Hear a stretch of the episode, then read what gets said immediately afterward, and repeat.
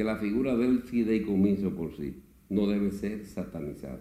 Presidente del Senado advierte no detendrá conocimiento de contrato del fideicomiso de Punta Catalina. Son consideraciones más de carácter político. Discusiones por posible modificación a la Constitución enfrentan al gobierno y partidos de oposición. Nosotros le invitamos a que lo reconsideren. PRM llama a las organizaciones opositoras a reconsiderar su posición y volver al diálogo. Procuraduría ejecuta allanamientos y apresa más de 100 personas en Operación Discovery. Poder Ejecutivo asciende a más de 9.000 policías y pensiona otros 959 oficiales y subalternos. Banco Central informa Economía Dominicana creció 6.3% durante el mes de enero. Un aviones de día 4 tenemos República Dominicana. Y el gobierno garantiza que turistas ucranianos varados en el país no tendrán dificultades.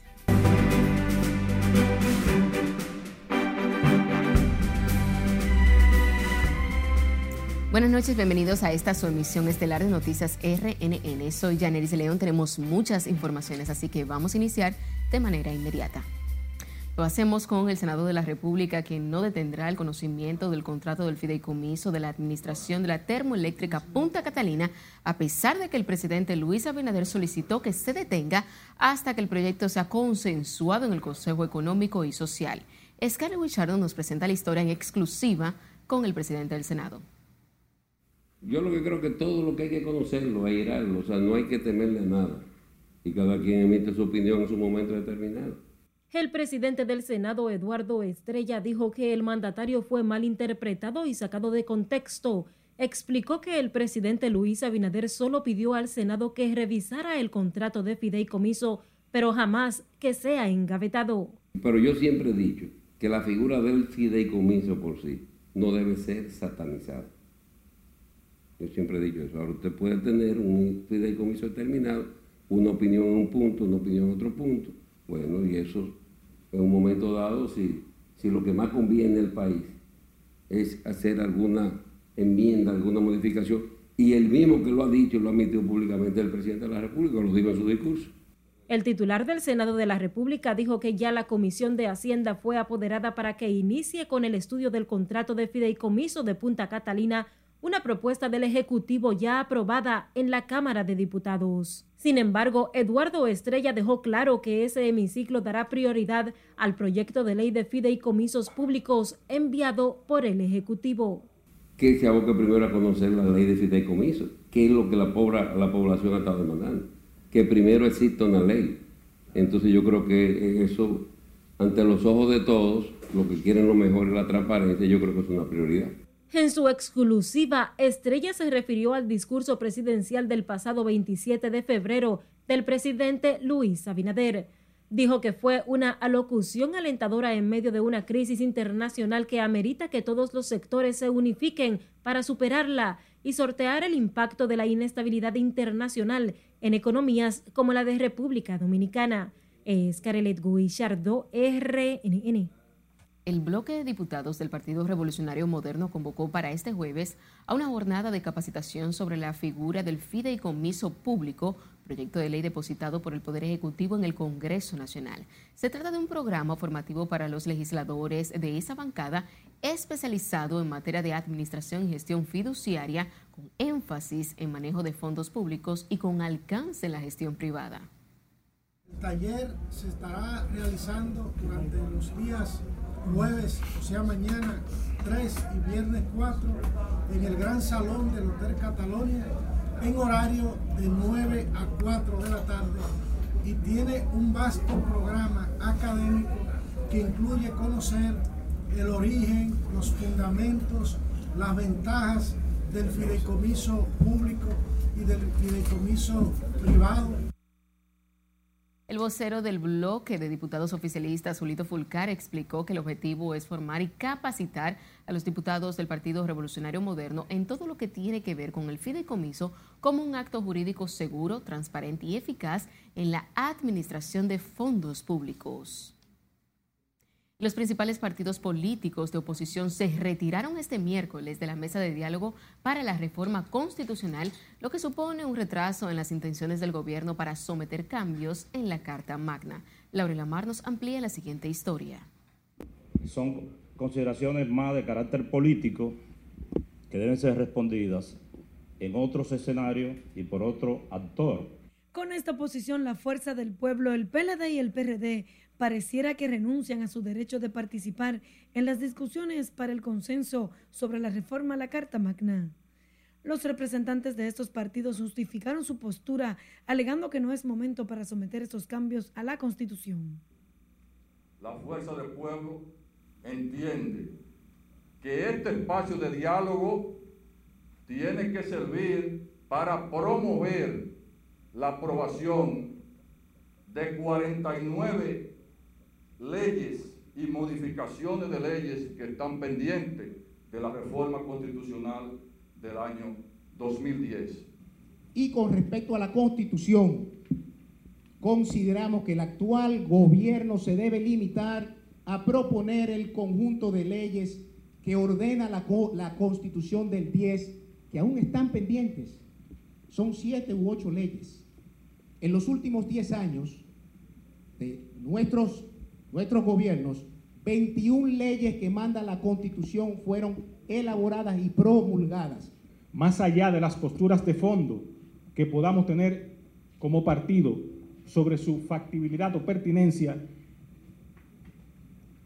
pudiera ser abordado a través de modificaciones legislativas, siendo innecesario abocarnos en un momento como este a un proceso de reforma constitucional esto generó la reacción inmediata del consultor jurídico del Poder Ejecutivo, Antoliano Peralta, quien lamentó la posición de los opositores, asegurando que obedecen a intereses políticos.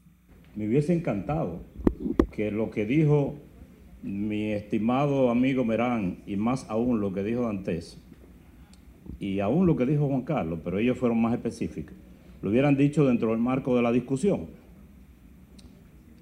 Porque nosotros estamos aquí para oír consideraciones, para que nos convenzan de que lo que estamos proponiendo puede ser mejorado o debe ser retirado. Representantes de la sociedad civil en la mesa también reaccionaron. Eh, el retiro de los partidos políticos, en este caso el PLD, la Fuerza del Pueblo y el PRM, es muy lamentable porque en una construcción de una democracia se necesita el consenso. Y cuando hablamos de una reforma constitucional que de por sí ya genera ciertos niveles de incertidumbre al pueblo dominicano, pues se necesita que los partidos, en su mayoría representada en el CES, estén dispuestos a conversar y a dialogar y a lograr consenso que sean para fortalecer el Estado social democrático de derecho. El retiro del PLD, el PRM y la Fuerza del Pueblo de la mesa no impidió que se desarrolle el diálogo que se retomará el 16 de este mes. Sin embargo, los opositores aclararon que seguirán participando en las demás mesas del Consejo Económico y Social para otras reformas que impulsa el gobierno y pidieron no ser convocados para otras discusiones sobre reforma constitucional. Laurila Mar, RNN. Y seguimos con el tema y es que ante una eventual reforma de la Constitución Dominicana, senadores oficialistas y de la oposición manifestaron criterios encontrados. Algunos favorecen la reforma mientras otros rechazan la propuesta. Jesús Camilo está en directo desde el Congreso Nacional y nos amplía la historia en directo. Muy buenas noches, pasamos contigo. Gracias, buenas noches. Como uno de sus objetivos, la modificación a la Constitución busca en esta ocasión desvincular al Procurador General del Consejo Nacional de la Magistratura para evitar que éste sea electo por el Poder Ejecutivo. ¿Cuál es el miedo? ¿Cuál es el miedo? Mientras se discute en el Consejo Económico y Social una posible reforma a la Constitución, senadores de diferentes bancadas fijaron posición sobre la propuesta del Poder Ejecutivo. Los congresistas oficialistas afirman que la iniciativa busca fortalecer la institucionalidad en el país y dejaron claro que la pieza no aborda aspectos sobre elección presidencial, mientras la oposición reiteró su rechazo al proyecto. Lo que más le conviene al país es la unificación de las elecciones. Pero además, yo me pregunto, ¿quién pudiera estar de acuerdo con que el Procurador General de la República sea parte del Consejo Nacional de la Magistratura. El proyecto de, la, de reforma constitucional que presentó el gobierno, en lugar de contribuir a avanzar en el afianzamiento de la institucionalidad, más bien representa un retroceso antidemocrático.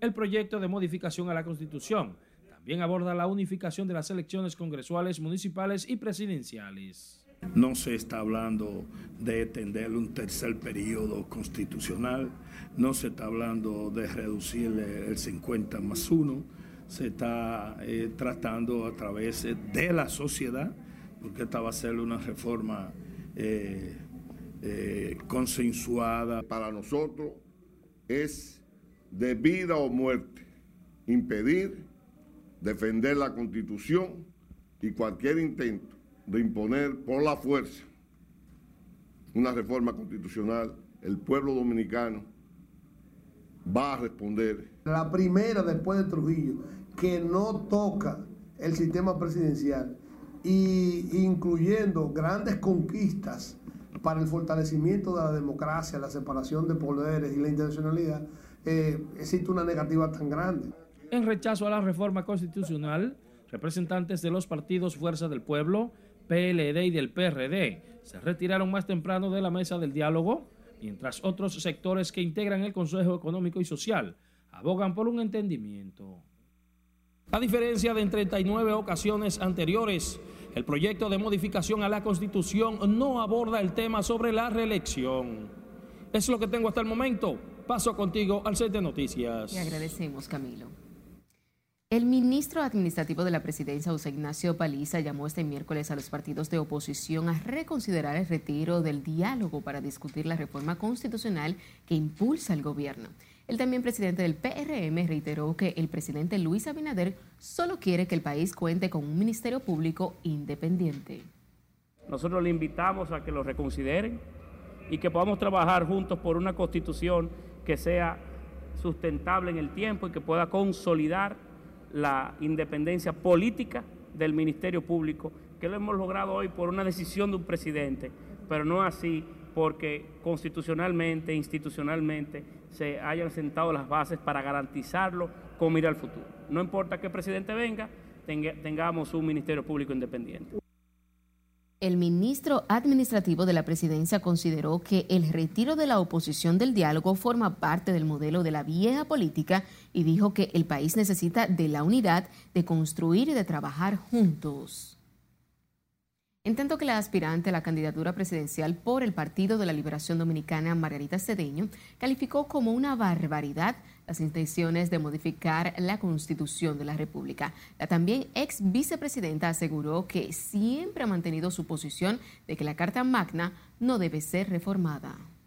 Es una barbaridad pensar en que hay que modificar la Constitución. O sea, la Constitución, y eso siempre ha sido eh, de manera, eh, eh, digamos, tajante mi posición en, en, cualquier espacio que he estado. La aspirante a la candidatura presidencial por el PLD habló tras recibir el apoyo de decenas de integrantes del movimiento Sector Externo Margarita, que coordina el miembro del comité político Armando García. El Senado de la República envió a comisión los proyectos de modificación a la ley de hidrocarburos, compras y contrataciones y la propuesta de crear una ley para reglamentar los fideicomisos en el país. La iniciativa que reformularía la ley 112-00 de hidrocarburos fue remitida a la Comisión de Industria y Comercio que preside el senador Alexis Victoria, el proyecto de modificación de la ley 340-06 sobre la creación de la ley para fideicomisos fueron a la Comisión de Hacienda presidida por Farideh Raful. Trae consigo, bueno, primero, esa tranquilidad que necesita tanto eh, la incertidumbre que tiene el pueblo de que se va a cambiar toda la semana. Ahora por lo menos se está discutiendo a 15 días eh, de que va a ser la, la verificación de los precios. Los legisladores esperan que las piezas sean discutidas y consensuadas para conocerlas con su informe favorable ante el hemiciclo a los fines de que puedan impactar positivamente en la población. El Senado de la República y la Cámara de Diputados iniciaron este miércoles sus labores legislativas con el desafío de conocer un paquete de reformas sometidas por el gobierno y la pendiente de proyectos tan conflictivos como la ley de extinción de dominio y el Código Penal Dominicano. Nelson Mateo con los detalles. La Cámara de Diputados celebró este miércoles la primera sesión correspondiente a la legislatura aperturada el pasado 27 de febrero. Más de 69 proyectos quedan pendientes de su aprobación, incluyendo los códigos electorales y las reformas al Código Penal dominicano. Yo pienso que el Código Penal, si no lo resolvemos en esta legislatura, pues entonces debemos de repensarnos como organización, porque ya tenemos bastante tiempo conociéndole, hay consensos, hay acuerdos y sobre todo que se ponga el interés general sobre los particulares. Mira, yo sigo apostando a que el Código Penal es una pieza fundamental eh, y que se apruebe en esta legislatura porque definitivamente no podemos seguir manejándonos con un código excluyente. En el Senado también se discuten temas como la ley de extinción de dominio y ahora la modificación a las leyes de hidrocarburos, la de contrataciones públicas y la de fideicomisos públicos sometida por el Poder Ejecutivo. Eh, ha sido reintroducido el, proyecto de ley de, de, fideicomiso público para organizarlo mejor, para darle más tranquilidad a aquellas personas que tienen aprehensiones sobre lo que es un fideicomiso. Al referirse al tema, el diputado de la Fuerza del Pueblo, Jalen Melo, aseguró que en su bancada van a apoyar todas las iniciativas legislativas que vayan en beneficio de la ciudadanía. Yo pienso que con esta eh, anteproyecto de ley vamos a ver qué plantea porque entendemos que es necesario que hoy en día el país tenga un alivio, pero no solamente lo, lo, combustible, los artículos de primera necesidad, ¿qué se va a hacer con eso? El diputado del PLD Sócrates Pérez se mostró escéptico en el fin último de estos proyectos de reformas que incluyen además la ley de hidrocarburos. Pero nosotros aquí vamos a estudiarlo, esos proyectos, y yo entiendo que se le pueden hacer algunas modificaciones, porque no hay una cosa perfecta, nada es perfecto en la vida. Y si la modificación van a beneficiar a la población, de seguro que lo vamos a hacer. En tanto, en el Senado de la República su consultor jurídico, Félix Damián, considera que las modificaciones legislativas y las nuevas leyes sometidas por el Poder Ejecutivo darán garras a estas normas para su efectiva aplicación. Nelson Mateo, RNN. El Pleno de la Junta Central Electoral extendió por una semana más el plazo para que los partidos políticos presenten sus propuestas sobre la modificación de la ley de partidos y movimientos políticos, así como la del régimen electoral. El órgano de elecciones había dado un plazo hasta hoy a las organizaciones para que presentaran sus propuestas. Sin embargo, a solicitud de los partidos Revolucionario Moderno y la Fuerza del Pueblo, la Junta decidió prorrogar la entrega de propuestas a las leyes electorales por una semana más. Y recuerde seguirnos en las diferentes cuentas de redes sociales con el usuario arroba noticias a través de nuestro portal digital www.rnn.com.do porque actualizamos todas las informaciones todos los días. También recuerde escuchar nuestras dos emisiones de noticias a través de Spotify y de más plataformas digitales similares porque RNN Podcasts es una nueva forma de mantenerse informados con nosotros voy de Ámsterdam. 280 personas se va más. Nos vamos a nuestro primer corte comercial de la noche. Al regresar, les diremos de las acciones que ha emprendido el gobierno para asistir a miles de turistas varados en el país. No es una vaina de político, yo no haciendo nada. ¿Tú no estás haciendo nada? No. Además, sabrá lo que dice el ex policía haitiano vinculado al asesinato del presidente Jovenel Moisés. Ya regresamos.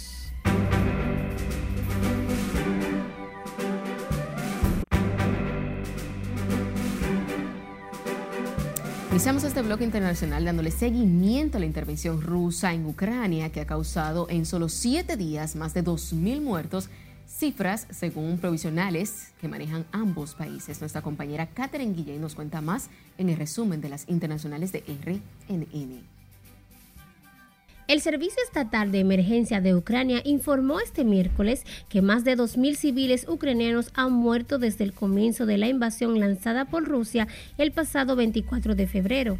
La DSNS, por sus siglas en inglés, dijo que durante los siete días de la guerra, Rusia ha destruido cientos de infraestructuras de transporte, viviendas, hospitales y guarderías. En este tiempo han muerto más de 2.000 ucranianos sin contar a los defensores.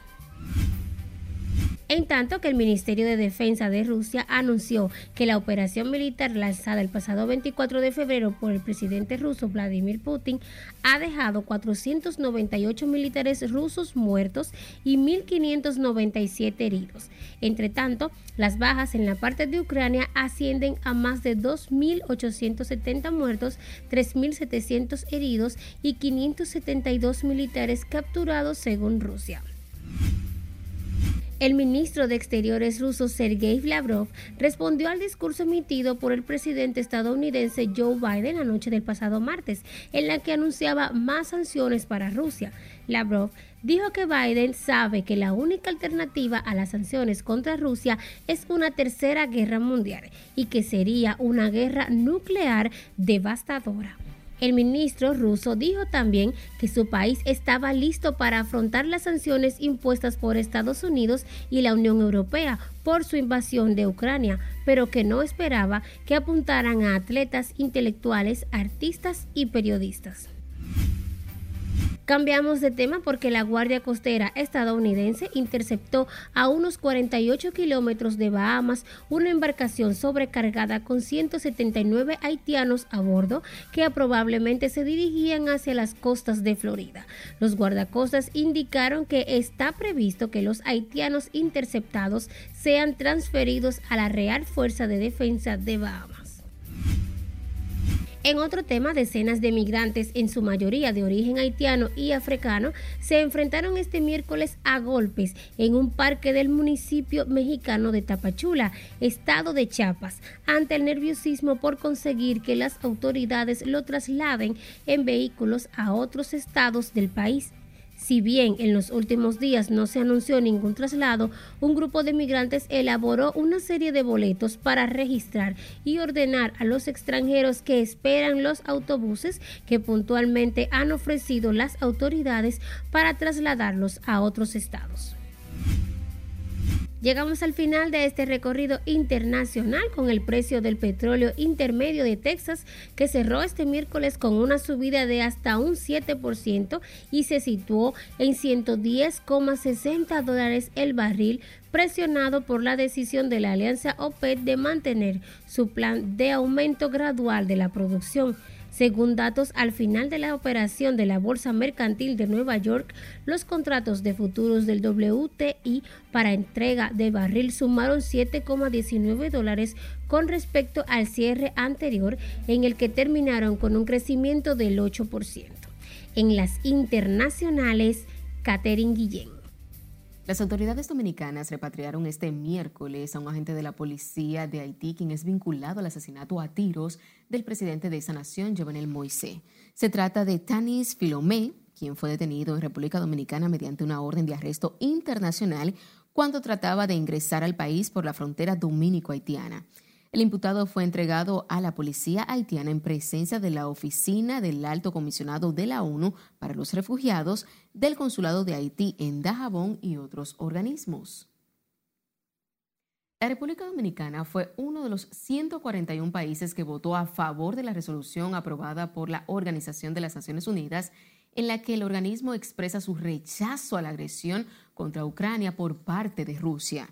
La información fue ofrecida por el Ministerio de Relaciones Exteriores, que indicó que el representante permanente de la República Dominicana ante la ONU, el embajador José Blanco, instó a ambas naciones que depongan con urgencia las armas.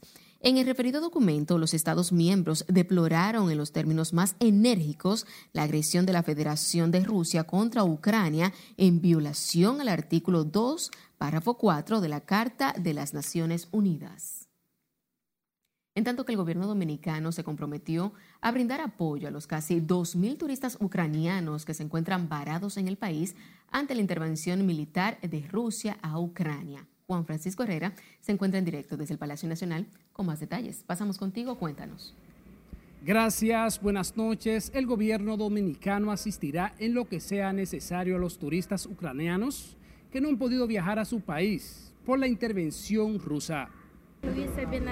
cómo recibirme hoy.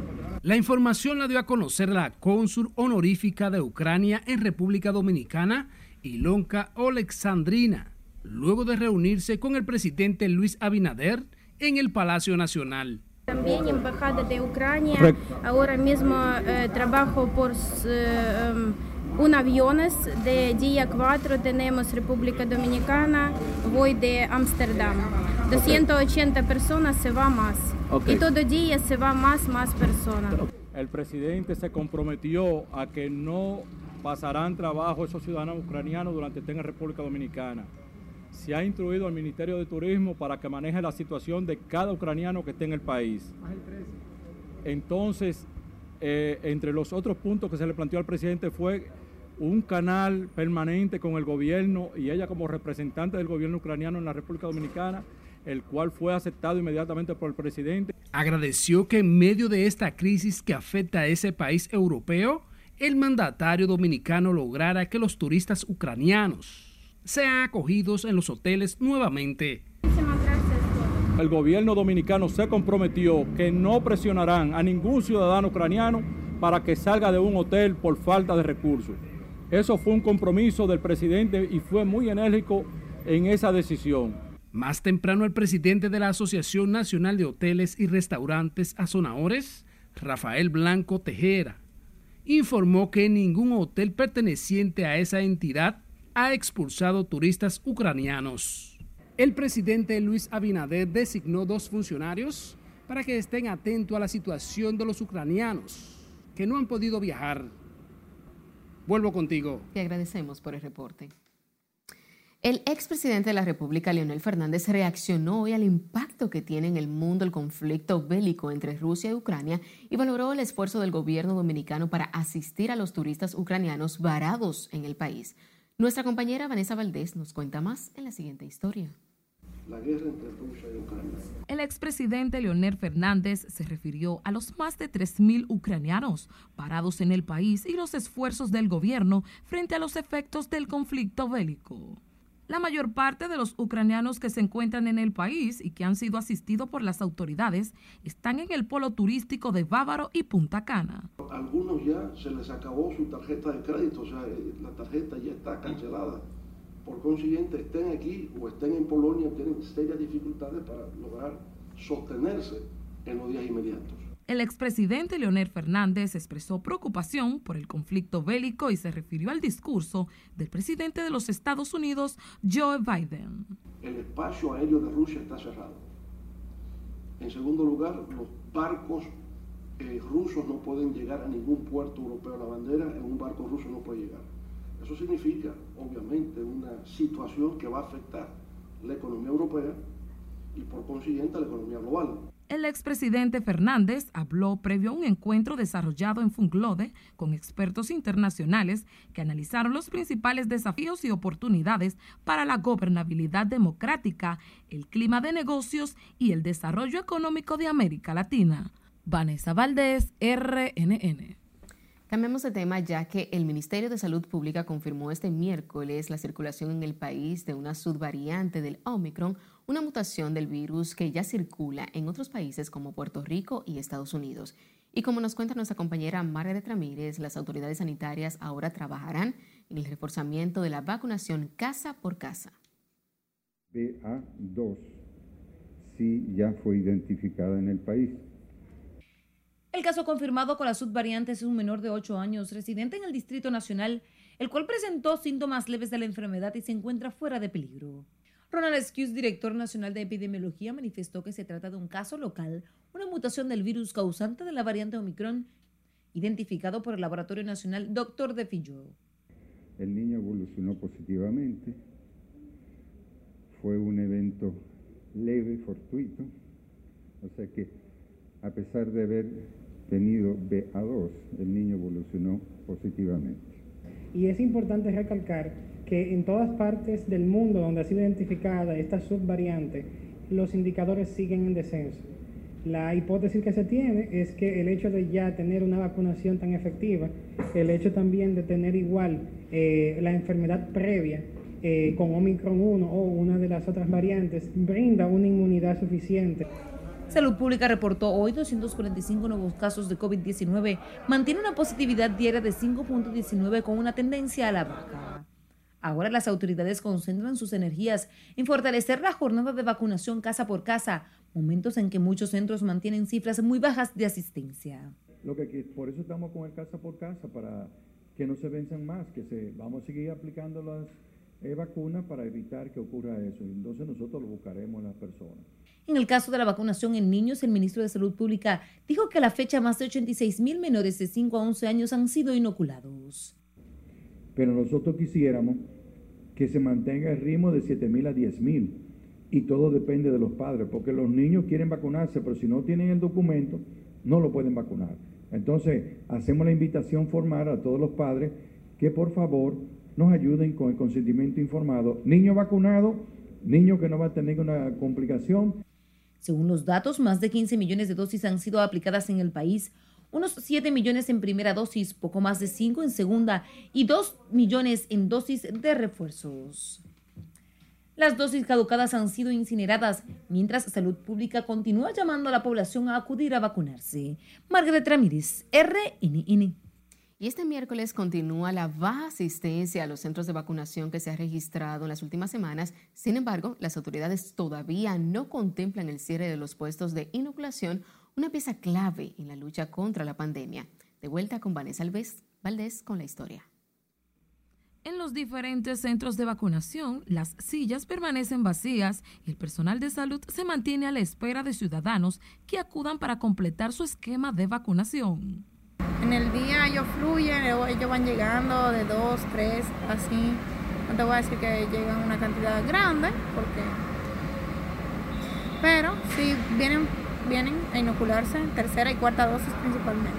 Esperamos que en los próximos días podríamos tener algunas respuestas sobre el nivel central, qué medidas van a tomar. Pero hasta el momento se mantiene vigente que van a estar Hasta el momento se mantienen vigentes los puestos de vacunación. Pese a la baja asistencia, ciudadanos entienden que esos centros deben continuar desarrollando la jornada de vacunación y exhortan a quienes no lo han hecho a inocularse. Exhorto a las personas, a los que tengan conciencia, pues que vengan, se coloquen su vacuna. Claro que no, el COVID no ha desaparecido. Hay que tomar las medidas, considero yo, que no, que no se fue el virus, sino como que le dio libre albedrío para quien quiera usar la mascarilla que la use y quien no. no.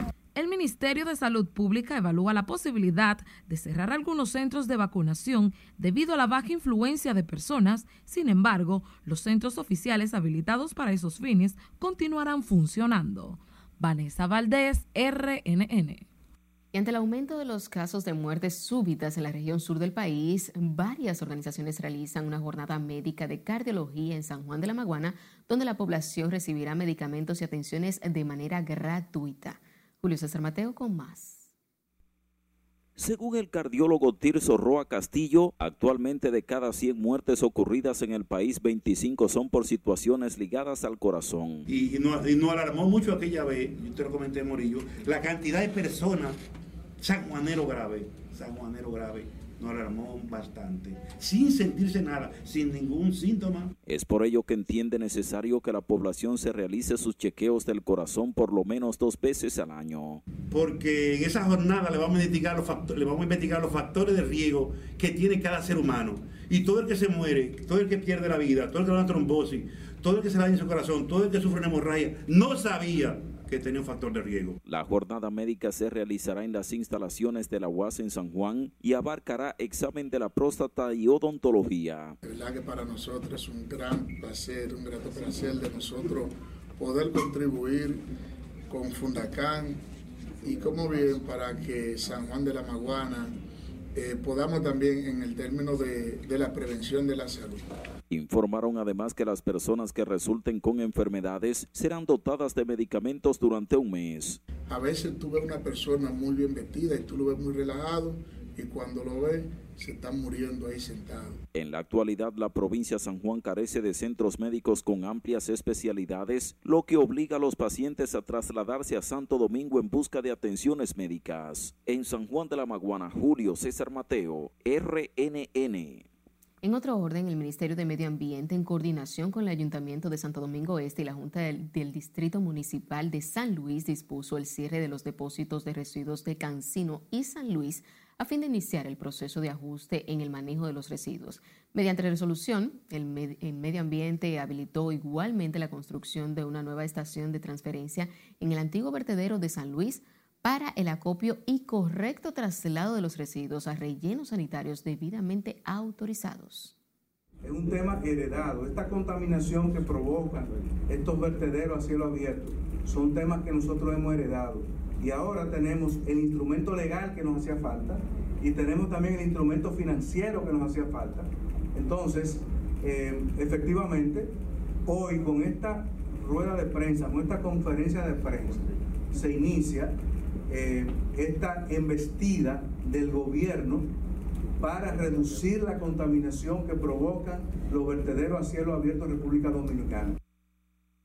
De esta manera se da seguimiento a la resolución número 0036-2021 del Ministerio de Medio Ambiente del pasado 25 de octubre del año 2021 que ordenó la regularización de los sitios de disposición final de residuos sólidos o su cierre técnico en caso de no cumplir con las condiciones adecuadas. ¿Cree usted que es cierto que en el país se maltratan a inmigrantes haitianas embarazadas como denunció la ONU? Participa en nuestra encuesta del día en las redes sociales de Noticias RNN y con el hashtag RNN Pregunta. Estamos en Instagram, Twitter, Facebook y YouTube. Ese era mi muchacho, cuando yo tenía café mío, dame café, mamá voy para allá. Nos separamos por un instante. Al retornar, iremos a los girasoles a conocer lo que dice la familia de un joven estudiante asesinado a tiros. También les diremos cuántos ascensos y pensiones dispuso el Poder Ejecutivo en la Policía Nacional. Esto y más luego de la pausa. No le cambie.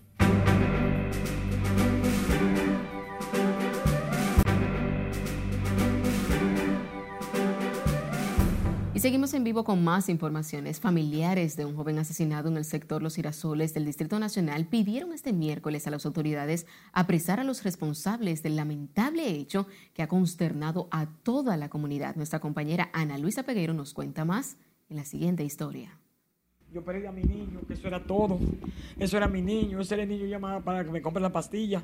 Ese era mi muchacho, cuando yo tenía café mío, tráeme café. Mamá, voy para allá. Nunca nadie me llamó de colegio, ni de ningún sitio para darme creía de mi nieto. A varios días de su muerte, los familiares de Steiner Florentino desconocen el motivo de por qué tres residentes de su misma barriada le quitaron la vida disparándole a quemarropa. El joven de 25 años, estudiante de término de ingeniería en la Universidad Autónoma de Santo Domingo, era considerado como un ejemplo a seguir en su comunidad de los girasoles. Estos delincuentes que andan en las calles armados de pistola, llevándole la vida a muchachos inocentes, deben ser condenados a la pena máxima. Y pedimos, pedimos al jefe de la policía que tome carta en el asunto, porque no queremos que el caso de mi hijo, de mi nieto, se quede impune. En esta esquina estaba Steiner junto a unos amigos cuando retornaba de un cumpleaños al que había asistido la noche del domingo en el sector de Herrera. Vecinos aseguran que el supuesto asesino llegó al lugar en compañía de otros dos sujetos, se desmontó del vehículo y luego de una discusión les realizó un disparo. La acción quedó grabada en las cámaras del lugar. Él venía, en el motor, no, él vino solo en el motor, él se puso en el motor solo, ahí él estaba con, con varios amigos de nosotros aquí, entonces los muchachos del vehículo venían y él lo fue a encontrar. Y ahí comenzó eh, el pleito, ahí comenzó eh, el atentado, yo estaba en la casa y después cuando yo escuché los tiros, yo bajé, lo vi que estaba tirado como que venía para acá. Entonces yo fui a, a socorrerlo. En esta casa junto a su hermano menor vivía Steiner. Ambos tenían planeado mudarse esta semana al residencial monumental junto a su abuela paterna, un sueño que quedó truncado con su muerte. Le aumentaron el sueldo donde él trabajaba y él se iba a mudar para ahí, para la para Carmen Renata, alquilaron un apartamento que se iban a mudar precisamente el lunes y mire la tragedia que pasó el domingo. Es un muchacho muy aplicado, muy alineado. Algunos vecinos y amigos del hoyo Oxiso no quisieron hablar frente a las cámaras de RNN, pues temen que los implicados en este asesinato puedan tomar represalias contra ellos. Porque si están sueltos en la calle con pistola, armados, mientras que los familiares de Steiner Florentino responsabilizan de la muerte de su pariente a los nombrados Edo Herrera y Diego Rodríguez, este último apresado por la policía y luego fue supuestamente puesto en libertad. Ana Luisa Peguero, RNN. Y ante la percepción de temor a la delincuencia que expresa la población dominicana, el ministro de Interior y Policía Jesús Vázquez y el director de la uniformada Eduardo Alberto Ten aseguraron que están trabajando para reducir el nivel de desconfianza. Laura Mar nos cuenta más. Para que podamos tener esa policía más cercana al ciudadano. Las autoridades trabajan en estrategias que buscan recuperar la confianza de la población en la Policía Nacional y para lograrlo piden la integración de las familias para que desde el hogar inculquen valores de convivencia pacífica a sus hijos. Y tenemos entonces que trabajar mucho esa parte para, para mejorar. Nosotros estamos haciendo desde el Ministerio de Interior y Policía, con la Estrategia de Seguridad Ciudadana, estamos haciendo esfuerzos ingentes esfuerzos y hemos tenido excelentes resultados en los lugares que estamos interviniendo. Continuaremos interviniendo en otros territorios, continuaremos trabajando en el tema de la reforma y transformación de la policía, que es un elemento fundamental. El director de la Policía Mayor General Eduardo Alberto Ten aseguró que continuarán reforzando las acciones con el fin de disminuir la percepción de inseguridad que manifiesta una gran parte de los ciudadanos. No es el temor mío, yo estoy trabajando vamos a seguir tirando para adelante para que ellos no sientan el temor. Un estudio reciente publicado por Participación Ciudadana revela que más del 90% de la población de 12 municipios del país siente temor a la delincuencia y más de un 50% desconfía de la Policía Nacional.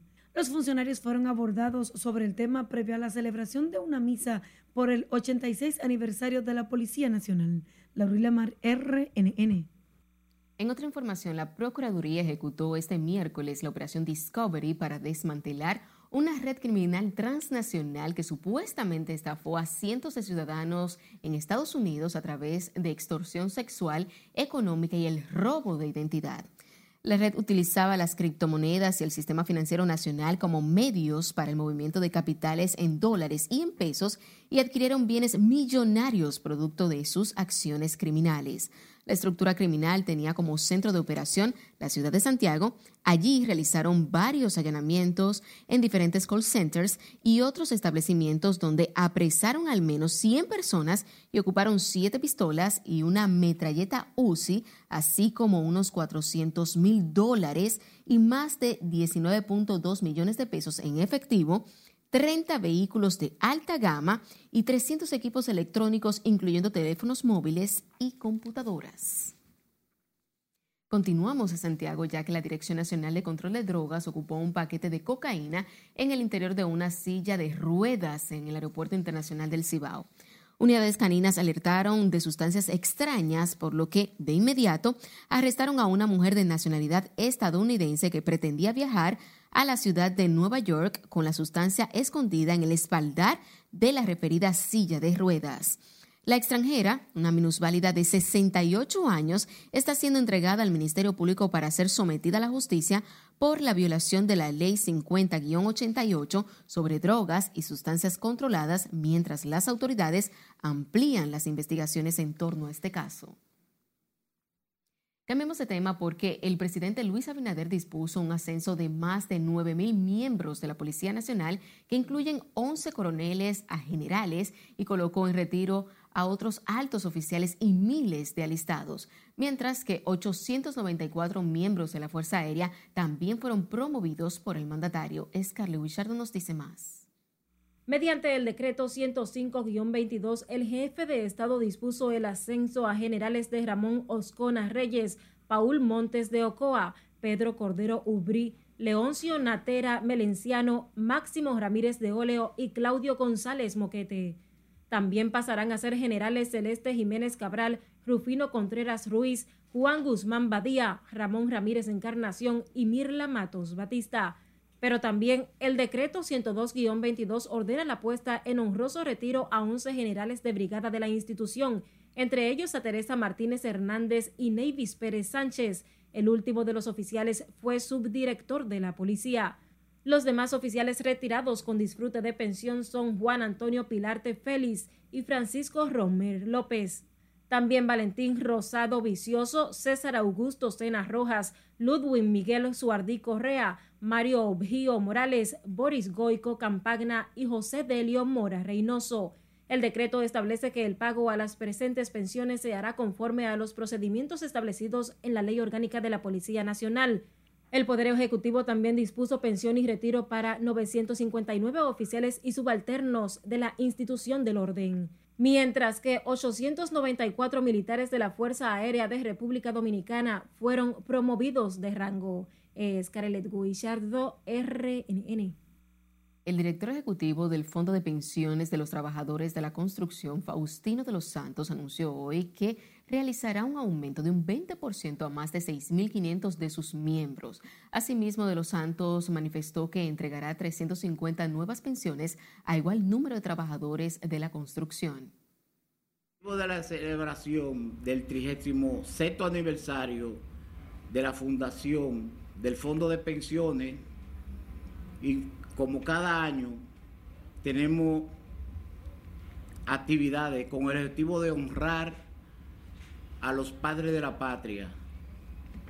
Por eso, el día 4, viernes, estaremos dando gracias a Dios con una misa que vamos a celebrar en la iglesia de la Mercedes a las 9 de la mañana Faustino de los Santos también informó que en los próximos meses será puesto en funcionamiento el Centro de Especialidades y Geriatría Eduardo Alexis, que se construye en Santo Domingo Este.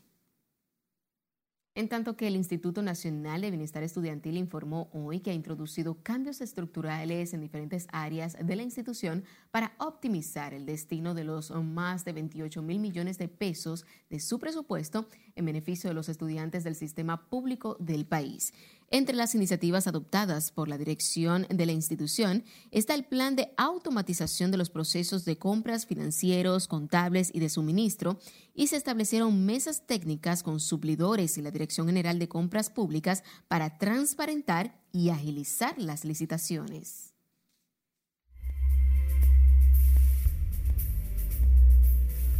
Muy buenas noches, hora de presentar los resultados de la encuesta diaria que realiza Noticias RNN a través de todas sus redes sociales. A raíz del pedimento que hizo la ONU sobre que RD maltrata supuestamente a embarazadas haitianas, hicimos la siguiente pregunta.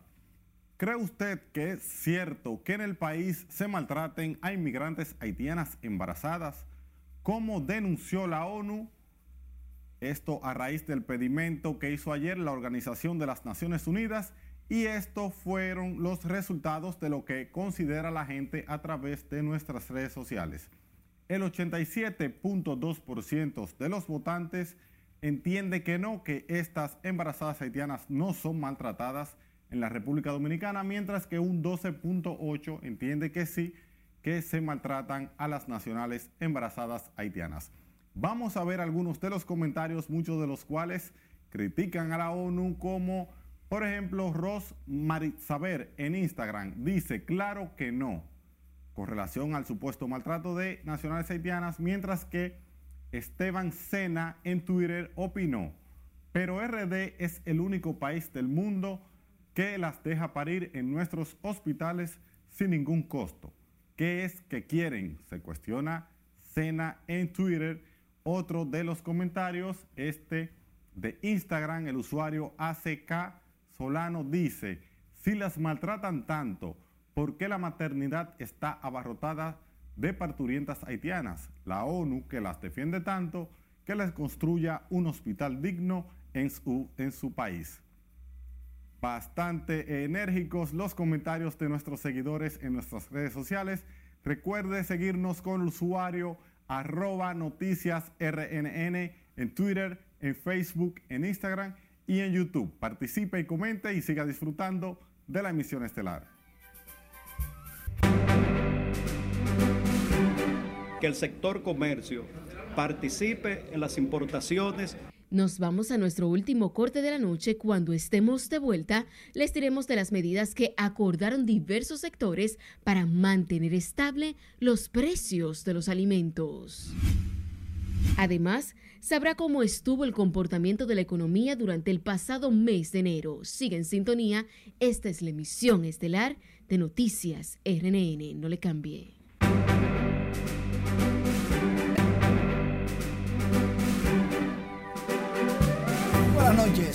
Lamentablemente sigue el tranque en el béisbol de las grandes ligas. Y los jugadores se fueron de Júpiter, Florida, hacia Nueva York. Y por eso, este miércoles no hay noticias, solo que para el jueves hay un chancecito de que se vuelvan a reunir, que se retomen las negociaciones y conversaciones. Aunque uno de los representantes de los peloteros dijo, los dueños creen que nosotros somos estúpidos.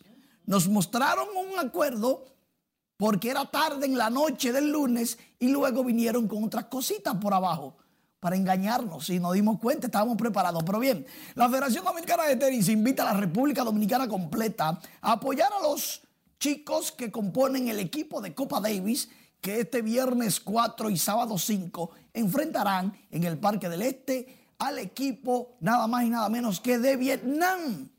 Sí, señor, porque la República Dominicana ahora mismo es el paraíso de los deportes y eventos internacionales. Hablando de buenos eventos, el Banco de Reservas y su administrador Samuel Pereira fue reconocido por Lidón y por la Confederación de Béisbol Profesional del Caribe por el apoyo tanto al torneo como a la Serie del Caribe. Muy bien, a la Lidón también lo reconocieron.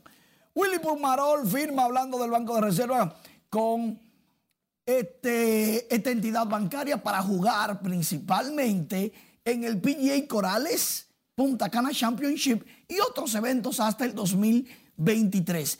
Y oigan esto, la ucraniana Elina Svitolina avanzó a segunda ronda al abierto de Monterrey luego de derrotar a la rusa, a la rusa Potapova, Anastasia Potapova.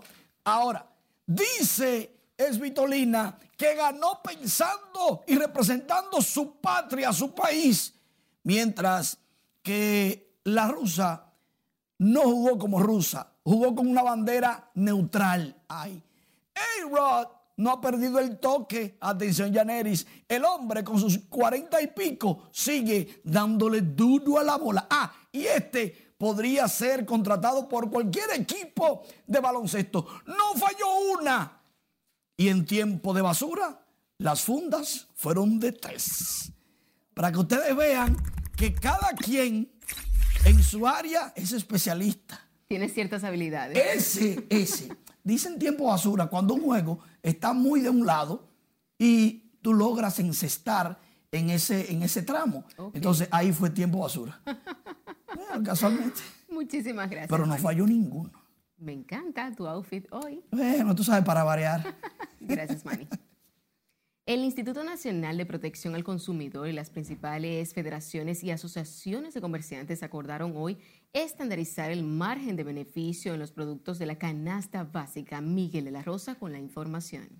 Para que podamos nosotros o mantener estabilizado o por lo menos que se produzca alguna disminución. Desde este miércoles las autoridades de Proconsumidor y los representantes de los comerciantes estarán visitando los comercios para tratar de transparentar el margen de ganancia de los productos de la canasta básica. Entre los alimentos cuyos márgenes de beneficio serán estandarizados se encuentran las carnes de pollo, cerdo y la de res, así como también la leche, aceite de soya, el pan, las habichuelas, espaguetis, el ajo, la cebolla, los enlatados, entre otros. Estandarizados por áreas en zona para evitar, reitero, de que se le coloquen beneficios desproporcionados que en muchos lugares o en la mayoría de, las, de los lugares del país es lo que está generando eh, una inflación descontrolada o desmedida. Y necesitamos obligatoriamente que ustedes cuando vayan a un negocio dentro de 15 o 20 días ya sepan que realmente se sintió el acuerdo que se hizo. Los comerciantes también se comprometieron a que sus afiliados den cumplimiento a este convenio. Cada comerciante se comprometa a mantener los precios y a ganarle un margen bajo. Algunos comerciantes reiteraron su solicitud de que se les permita la importación de algunos productos para que lleguen más barato al consumidor. Estamos solicitando que el sector comercio participe en las importaciones de los productos más sensitivos. El director de Proconsumidor y los comerciantes aseguraron que este acuerdo busca evitar que los distribuidores y detallistas le ganen más de lo establecido a los diferentes productos. El director de Proconsumidor, Eddie Alcántara, aseguró que esta institución se encargará de que se cumpla lo acordado con los comerciantes. Miguel de la Rosa, RNN. El Banco Central informó que la economía dominicana creció 6.3% durante el pasado mes de enero. La entidad señala que el indicador mensual de actividad económica registró una expansión interanual, resultando mejor al comportamiento esperado en el contexto de una acelerada propagación en el país de la variante Omicron del COVID-19. El Banco Central observó que esta quinta ola de contagio provocó un ausentismo laboral importante debido al pico registrado. También destacó que el conflicto militar entre Rusia y Ucrania ha elevado significativamente la incertidumbre del entorno internacional por su impacto en las condiciones económicas mundiales, incluyendo los flujos de comercio y el aumento de los precios del petróleo.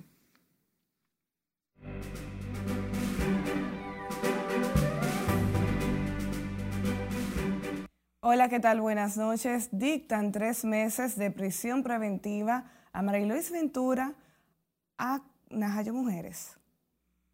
La jueza Catherine Rubio, de la Oficina de Atención Permanente de Villa Altagracia, le impuso tres meses de prisión preventiva en la cárcel de Najayo a la bailarina Marilois Ventura, acusada de intento de homicidio en contra de la también bailarina y actriz Patricia Squasiati.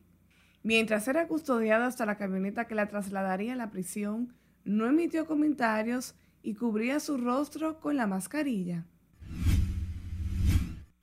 Caribe Tours presentó Conoce tu país, una nueva empresa operadora turística que ofrecerá rutas y excursiones personalizadas para crear experiencias placenteras en los mejores escenarios geográficos, históricos y culturales del país en el más alto estándar de calidad, seguridad y confort. El proyecto Conoce tu país pone desde hoy a disposición del público local e internacional las excursiones personalizadas con su propia idiosincrasia. El cóctel de lanzamiento se llevó a cabo en la terminal de autobuses de Caribe Tours en Santo Domingo. Con una trayectoria de 29 años en la música tropical, el emblemático grupo puertorriqueño Grupo Manía lanza su nuevo tema Sirigidum un merengue contagioso combinado con samba brasileña cuyo video fue grabado en Puerto Rico, Venezuela y República Dominicana. El tema, que actualmente es un éxito en su natal Puerto Rico, suena en las emisoras de República Dominicana. Y Santiago de Chile y Rancagua fueron los escenarios donde el salsero dominicano Raulín Rosendo llenó a capacidad sus tres presentaciones recibiendo las ovaciones de los chilenos, venezolanos, peruanos, colombianos y dominicanos, quienes se dieron cita para escuchar los memorables éxitos del sonero del pueblo. Esta es la primera vez que el intérprete de Lady Laura y Uno se cura se presenta con rotunda acogida en Chile y su capital Santiago, logrando llenar las expectativas de sus fanáticos, quienes cantaban a coro sus canciones más populares. Qué bonito es ver que un artista sigue triunfando a pesar de los tiempos que corren donde la salsa no necesariamente es el género más pegado. Hasta aquí diversión feliz resto de la noche. Sin tiempo para más, muchísimas gracias. Finalizamos esta emisión estelar de Noticias RNN. Feliz resto de la noche.